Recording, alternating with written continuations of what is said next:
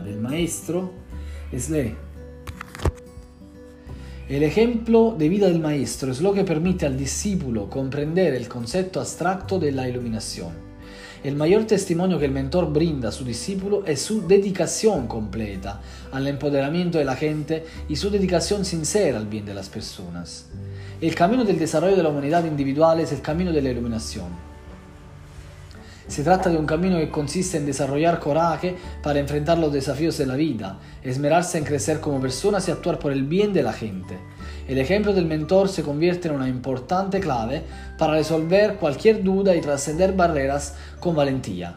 Es además un aliciente para el progreso en el, en el, camino hacia el logro de la buddedad, plagado de obstáculos generados por una serie de tendencias negativas, tales como la complacencia, el temor, la arrogancia y el ocio. El presente queda afirma